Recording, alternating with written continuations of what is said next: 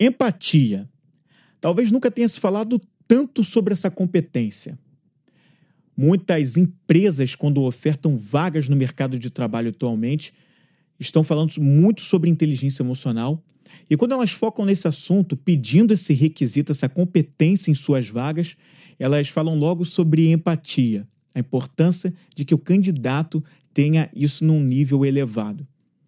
Mas o que seria exatamente empatia? Além do que você já conhece ou sabe sobre isso? Será que você pratica isso no seu dia a dia de uma forma mais adequada? E as empresas, hein? Quando elas pedem essa competência, o que está por trás disso aí? Eu acho que tem muito mais coisa a ser explorado do que simplesmente dizer a palavra empatia, que é o quarto pilar da inteligência emocional. Vamos começar.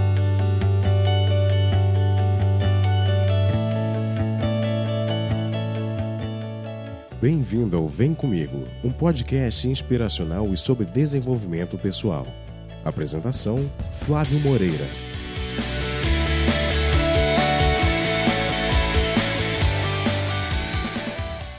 Bom dia, boa tarde ou boa noite. Seja bem-vindo ou bem-vinda ao Vem Comigo, um podcast que traz histórias inspiradoras de pessoas que estão por aí fazendo acontecer desenvolvimento pessoal e dicas musicais. No programa de hoje, eu falo sobre empatia, o quarto pilar da inteligência emocional. Você vai entender que a empatia é muito mais do que andam dizendo por aí. O que é ser empático? Como desenvolver essa competência?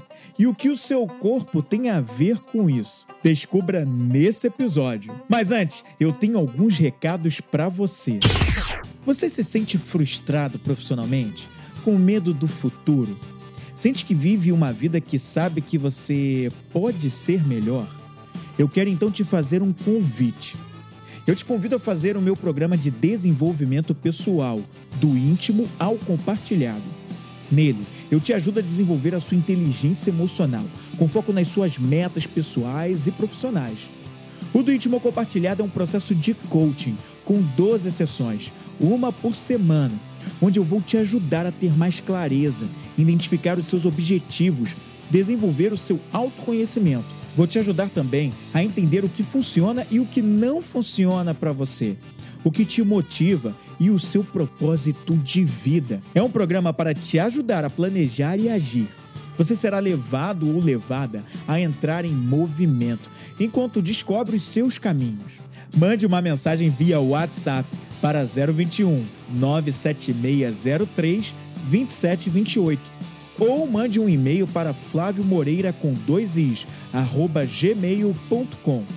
Se ficou interessado e quer que eu te ajude nessa jornada. Se ainda tem dúvidas ou quer saber ainda mais sobre o programa do íntimo ou compartilhado, eu vou deixar um link na descrição desse episódio para que você possa ver em mais detalhes como tudo isso funciona. Será um prazer te ajudar nessa caminhada de descobertas e transformação na sua vida. Nos links desse episódio você terá acesso ao canal Vem Comigo no YouTube, onde eu posto vídeos semanalmente sobre desenvolvimento pessoal. Inscreva-se e toque o sininho por lá, para você ser notificado sobre novos vídeos todas as semanas. Também aqui na descrição tem um link para o meu grupo no Telegram, onde toda semana eu compartilho reflexões que podem te ajudar no dia a dia e que não vão para o meu site ou mídias sociais em que eu tenho perfil. É um grupo exclusivo para um movimento do bem, criado para ajudar as pessoas a trabalharem seus estados emocionais, principalmente nesse momento em que nós vivemos. Acesse, venha fazer parte. Olha, eu tô vendo aqui pelos analíticos do Vem Comigo que existe uma audiência enorme desse podcast nos Estados Unidos. Mais precisamente em Boardman, no Oregon, Seattle, em Washington e em Tampa, na Flórida. Vocês são disparados a maior parte da audiência do Vem Comigo. Então eu gostaria de saber mais sobre vocês, hein? Vocês são brasileiros morando nos Estados Unidos ou são americanos aprendendo português pelo Vem Comigo? Eu vou gostar muito de saber e interagir com vocês. Então, podem entrar em contato aqui comigo pelos meios que estão na descrição. Se vocês enviarem um áudio, melhor ainda. Eu coloco até para tocar aqui no próximo programa, se vocês autorizarem, ok? Muito obrigado pela audiência. Agora eu vou pedir licença para você que me ouve em português e fala português para falar mais precisamente com essa parte da audiência que de repente fala em inglês e só entende inglês.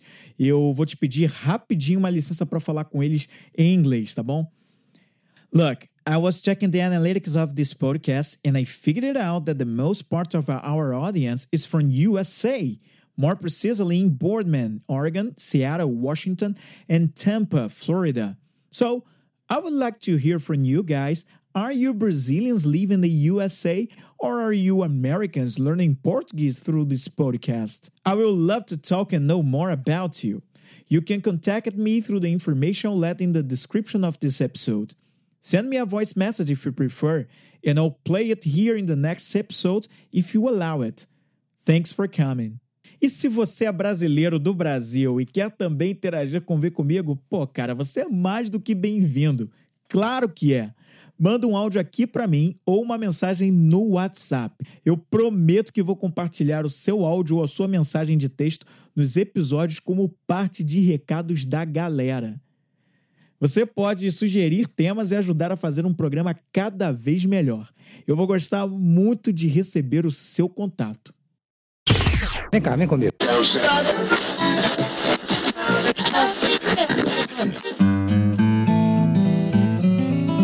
Empatia é fruto de autoconhecimento.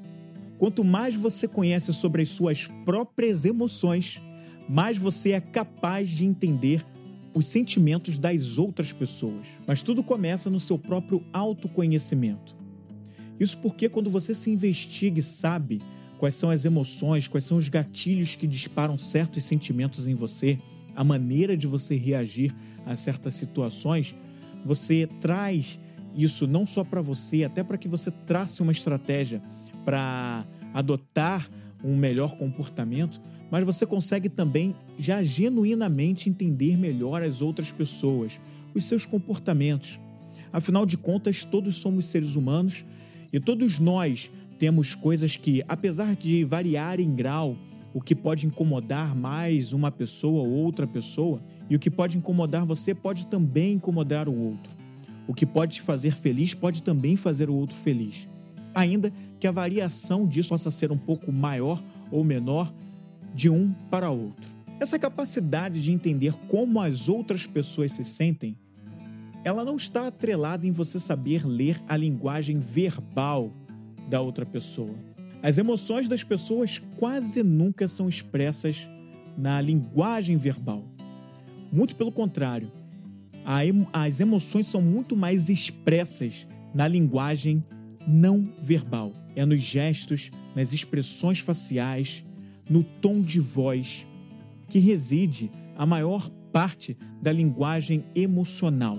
Aliás, o grande segredo para você elevar o seu nível de empatia é justamente você exercitar a prática da leitura não verbal das pessoas. Os gestos que elas fazem, as expressões faciais, o tom de voz, tudo isso emite sinais para que nós possamos entender como aquela pessoa está se sentindo. Isso não quer dizer que você vai sentir o que ela sente, até porque isso é impossível. Você não pode sentir o que uma outra pessoa sente e nem ela pode sentir como você se sente. Mas nós podemos sim interpretar esse, essa linguagem não verbal delas para que a gente possa ter pistas de como elas podem estar se sentindo naquele momento. Existem algumas vantagens em você saber fazer essa leitura não verbal nas pessoas. Essa interpretação tão poderosa que te ajuda a ter empatia realmente, a ser reconhecido como uma pessoa empática. Entre alguns dos benefícios estão a maior popularidade, um melhor ajustamento social, maior sensibilidade, que é muito comum nas mulheres. As mulheres conseguem ter mais sensibilidade, elas têm isso mais aflorado. Uma maior abertura também, uma flexibilidade. E também é uma vantagem no relacionamento com o sexo oposto. Aliás, sobre isso é até interessante trazer alguns conceitos relacionados à sedução Muita gente não sabe, mas sedução é uma coisa que pode ser aprendida, pode ser estudada e é muito bom para que você se relacione melhor. Numa paquera, por exemplo, naquela quando você começa a olhar a outra pessoa. As mulheres emitem uma linguagem não verbal muito interessante que é um grande sinal para os homens. Aliás, um sinal não, elas emitem vários sinais de interesse, como por exemplo, um mexer no cabelo, um olhar de volta, ou retribuir o olhar, né? ou às vezes até mesmo quando desvia o olhar para baixo.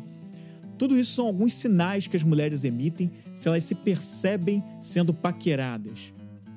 Então, quando você está atento a essas coisas, você consegue entender melhor, e isso é uma vantagem aqui no relacionamento com o sexo oposto, por exemplo. A mente racional se expressa e entende muito mais por palavras, enquanto a mente emocional entende muito mais a linguagem não verbal. E essa linguagem não verbal, ela denuncia muito mais a gente do que as palavras. Eu posso querer dizer alguma coisa para você sobre como eu estou me sentindo agora. Posso dizer que eu estou super bem, que eu estou ótimo. Mas se o meu corpo, se a minha postura, se a minha expressão facial, o meu olhar não traduz isso, as minhas palavras não vão te convencer. Não vão convencer de que eu estou realmente bem. Você já deve ter passado por situações dessas, onde você tentou passar algo que na verdade não era o teu estado de espírito original. E você também deve ter presenciado, deve ter questionado outras pessoas sobre como elas estavam se sentindo e você percebeu que o que ela estava te dizendo não era a maneira como ela estava se comportando.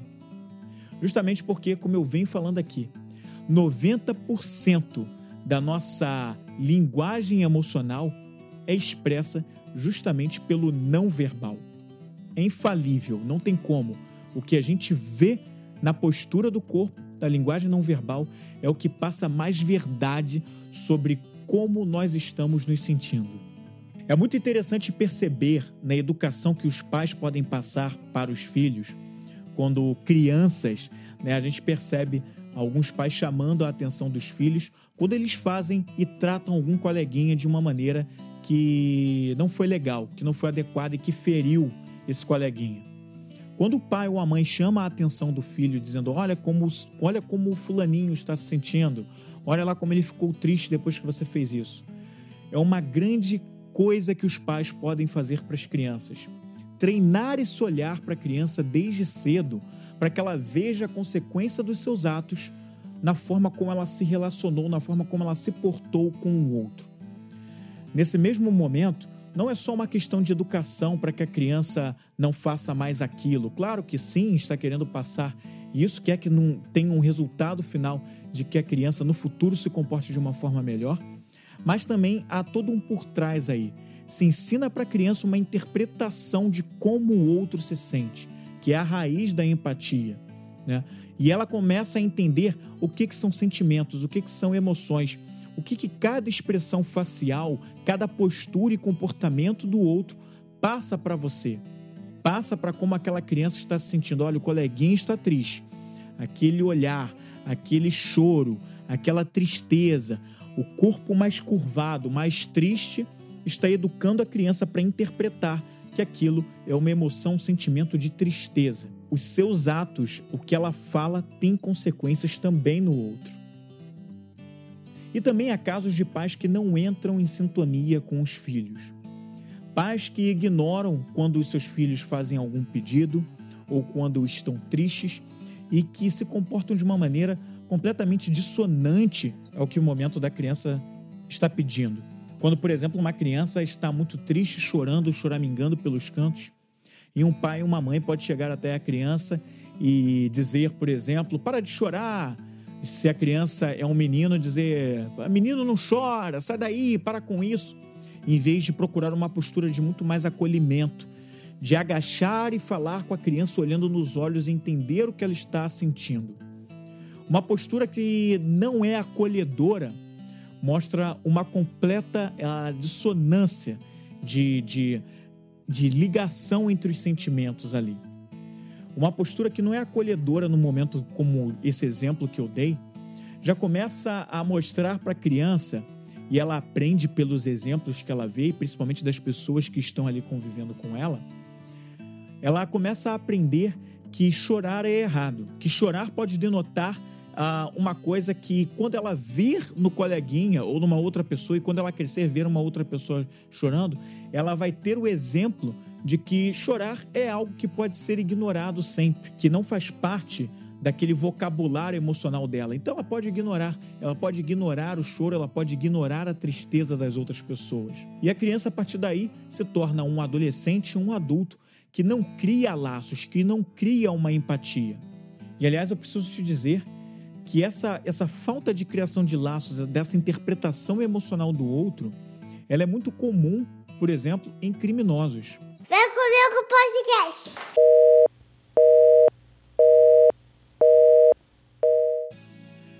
Muitos criminosos, a grande maioria deles, eles têm essa incapacidade de criar esses laços, de criar vínculos. E crimes cruéis são cometidos justamente por pessoas que não aprenderam a criar esse laço, esse estreitamento emocional. São pessoas que realmente têm a incapacidade de fazer essa leitura, essa interpretação emocional.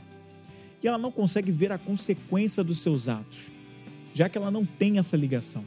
Então, para ele, como é algo que não existe, para ele fazer o mal ao outro, né, praticar, aliás, fazer algo que vai ter como consequência a dor do outro, é algo que para ele não faz a menor diferença, ele não consegue fazer essa leitura. Aliás, é muito importante eu citar aqui estudos feitos com criminosos.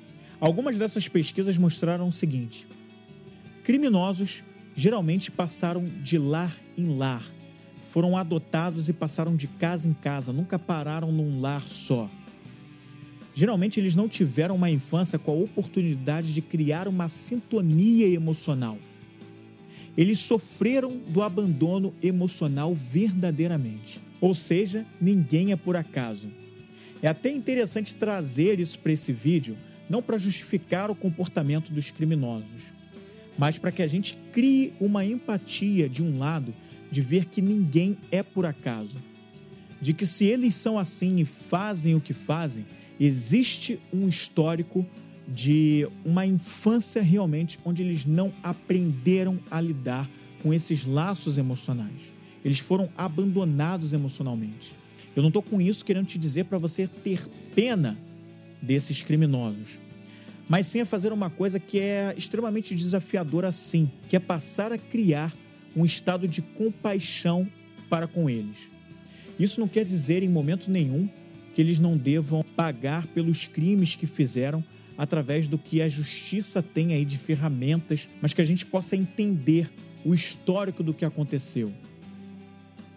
E é muito importante eu falar para você aqui sobre o efeito disso nos bebês. Até mesmo os bebês recém-nascidos, o comportamento da mãe, o estado de espírito da mãe, seja de tristeza, de depressão, de rancor, isso reflete também no bebê. Ele consegue ter uma, algum tipo de interpretação e uma resposta em relação a isso. Ele consegue até mesmo né, ter uma resposta e entender um desinteresse da mãe. E eu não preciso nem te dizer o quanto isso vai refletir também na adolescência e na vida adulta dessa pessoa depois. Segundo Martin Hoffman, as raízes da ética estão justamente na empatia. Quando a gente consegue perceber pessoas em perigo, pessoas em um momento de aflição, e a gente consegue chegar até essas pessoas e acolhê-las, né, reagir, agir, tomar a frente para que a gente possa defender essas pessoas, isso mostra essa prática da empatia e justifica também essa frase do Martin Hoffman sobre ela ser a raiz da ética. Aliás, a empatia suporta várias facetas do julgamento moral. Inclusive, estudos na Alemanha e nos Estados Unidos mostraram o seguinte: que quanto maior o nível de empatia, maior é a capacidade de julgamento moral de uma pessoa. E existe inclusive um conceito chamado de raiva empática. Quando uma pessoa manifesta raiva empática, maiores são as chances dela intervir em alguma situação que essa vítima está passando. Existe uma coisa muito interessante nessa comunicação dos nossos sentimentos, como por exemplo o que a gente chama de dominação física e dominação social. Na dominação física, acontecem coisas como, por exemplo, se você está portando um canivete, uma arma, ou se você usa uma camiseta bem apertadinha ou um shortinho coladinho, tudo isso exerce algum tipo de dominação do que a gente chama de dominação física. E também tem a dominação social, que ela é exercida muito por portar certos bens para criar algum tipo de status que podem te diferenciar de outra pessoa. Como, por exemplo, usar uma bolsa Louis Vuitton ou ter uma Ferrari, portar um Rolex. Todas essas coisas mostram um tipo de dominação que é conhecida como dominação social. Quando você cria algum tipo de dominação em relação a outras pessoas baseado nos bens que você tem. Claro que esse tipo de dominação, ele mostra uma coisa aí que é, se a gente for parar para pensar por raízes muito mais profundas do comportamento de e refletindo o, comportamento humano, ele é muito mais baseado numa ilusão. Mas ele inevitavelmente, ainda que seja uma ilusão, ele distorce a realidade para as pessoas, tanto para quem tem o bem está exercendo esse tipo de domínio, quanto para quem está ali ah, admirado com, com aquelas coisas, seja na dominação física ou seja na dominação social. Na dominação social, visto pela prática de ter esses bens e criar um status, essa, essa ilusão, essa distorção. Vem cá, vem comigo. Agora, pesquisadores também descobriram também a taxa de dominação visual, que é o quanto você consegue manter mais o contato visual em relação ao seu interlocutor. E criaram inclusive uma métrica, onde um quociente mostra se você tem essa taxa de dominação alta ou baixa. Por isso, contato visual é tão importante, principalmente para que você possa influenciar pessoas. Quanto mais você mantém o contato visual, consegue fazer não desviar o olhar e manter aquele contato na conversa, mais você consegue exercer algum tipo de dominação na conversa, mais você consegue influenciar a pessoa, trazer a pessoa para o seu lado. Claro que isso pode ser usado também para o mal, né? Quantas situações existem que isso pode ser exercido por algumas pessoas de uma forma que não é a mais benéfica. Mas trazendo isso para a forma genuína, uma forma legal, uma forma pro bem, é legal você fazer isso porque você consegue é, muito mais ajudar pessoas, consegue muito mais trazer pessoas para o teu lado, principalmente se você tem alguma ação realmente genuína, benéfica. É claro que é importante você também não manter 100% contato visual em toda a conversa. Em alguns momentos é legal que você desvie o olhar e volte, desvie o olhar e volte, mas que a maior parte dos seus diálogos sejam feitos de um contato visual é, mais predominante, né? Não sei, mas posso chutar aqui em 80% do seu diálogo você mantenha mais esse contato do que desvie. Olhe, mas é importante também que em alguns momentos você desvie, porque se você mantiver, se você mantiver 100% do diálogo com aquele contato sempre no olho a olho, você também pode passar um efeito contrário, passar uma imagem de que você está obcecado. E eu acho que não é isso que você quer passar nas suas relações, que pode causar na outra pessoa um medo ou uma vontade de se distanciar. E se você quer criar um justamente uma aproximação, você está tentando evitar o afastamento. Então, a aproximação consiste em você sim manter um contato visual mais presente mais forte, mas feito de alguns momentos onde você desvia o olhar e depois você retorna. Eu posso te dizer que apenas os movimentos do corpo já são suficientes para mostrar essa capacidade de perceber as emoções nos outros. Essa percepção, essa capacidade de se olhar atento à linguagem não verbal a partir dos movimentos do corpo é muito importante. Faz uma grande diferença na criação da relação da empatia. The number you have dialed has been changed. The new number is. Please note, the new number is. Vem cá, vem comigo. Aliás, só uma dica: a nossa linguagem não verbal ela pode ser classificada de três maneiras. A primeira delas é a do movimento do corpo, compostas pela expressão facial, pelos gestos, pela postura, pelo movimento dos nossos olhos. Pode ser classificada também pela paralinguagem, que é o tom, o timbre da voz, a quantidade de pausas que a gente faz durante uma conversa, e também dos sons não verbais. E também pelo uso do nosso espaço pessoal. O distanciamento que a gente cria quando a gente está conversando com uma pessoa ou a aproximação.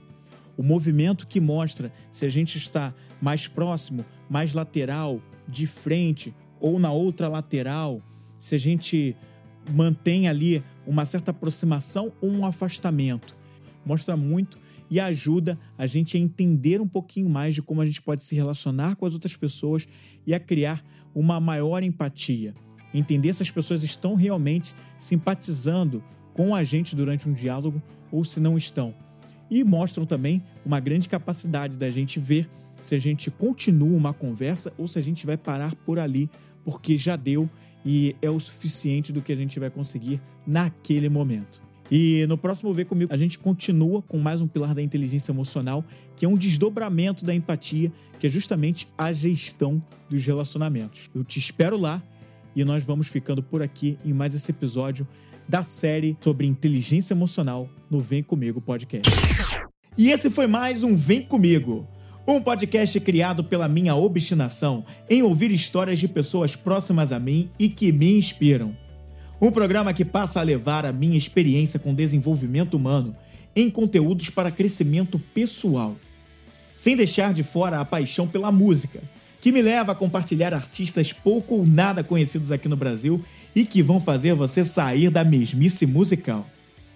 Para conhecer mais sobre o que eu ando fazendo, entre no link para o meu site, que está na descrição deste episódio. E descubra mais sobre o meu trabalho com desenvolvimento pessoal que envolve o coaching e palestras. Você ouviu o Vem Comigo com Flávio Moreira, mais uma isca emocional produzida pela Vem Comigo Produções.